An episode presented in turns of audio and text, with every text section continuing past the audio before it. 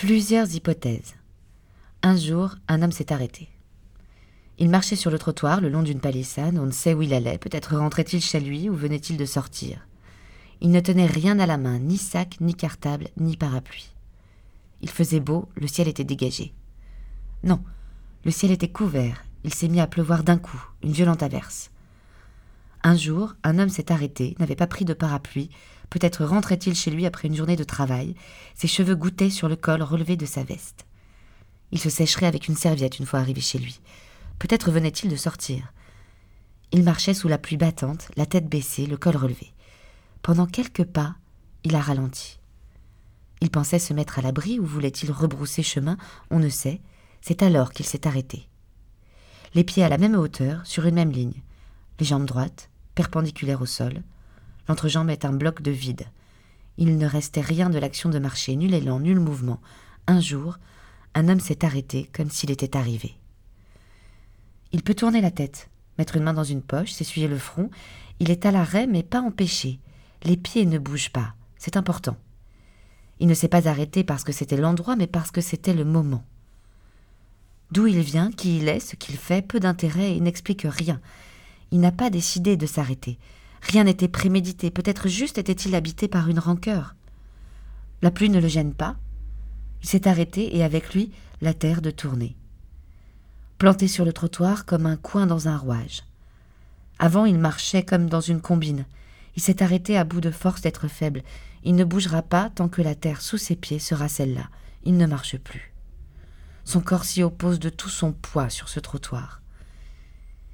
Il fait bloc, obstacle, barrage. La pluie s'accumule entre ses pieds, l'eau monte, un morceau de bois à la dérive se prend dans ses chevilles. Arraché aux poubelles, poussé par le vent, les détritus de la ville se fichent dans son dos comme des poissons d'avril. Venant en sens inverse, un passant sous un parapluie se heurte à lui. Il est stoppé net dans son élan. Il n'a pas d'autre solution que de faire demi-tour. Un jour, un homme s'est arrêté comme un mur. Main droite, une rue et le passage de véhicules. Les roues soulèvent des vagues d'eau. Le caniveau est plein d'un flot rapide. De l'autre côté de la rue se dressent des façades d'immeubles et par-delà la flèche d'un monument. Main gauche, une palissade de chantier couverte de graffitis. Un camion des services de la voirie se gare le long du trottoir.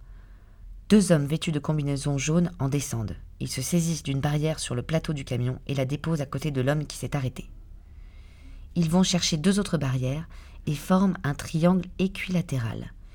Puis ils mettent en place des panneaux de signalisation marqués d'un point d'exclamation. L'homme qui s'est arrêté est cerné de barrières.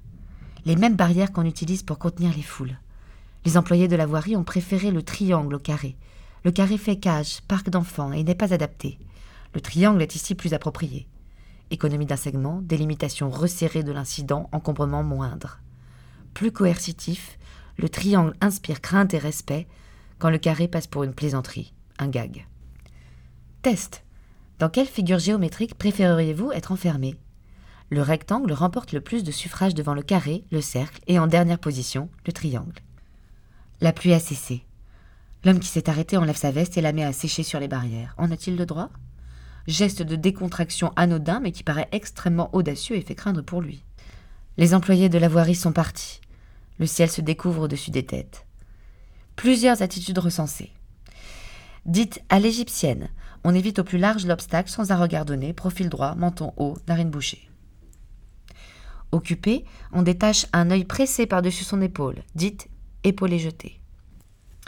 Dite digressive, on ralentit, on peut aller jusqu'à s'arrêter, on considère, on fronce les sourcils, on pond un point d'interrogation et, digression faite, on reprend sa marche.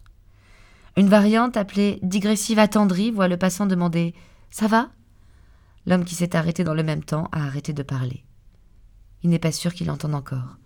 On peut dire tout ce qu'on veut, il ne clignera pas des yeux. Il observe le silence à la loupe.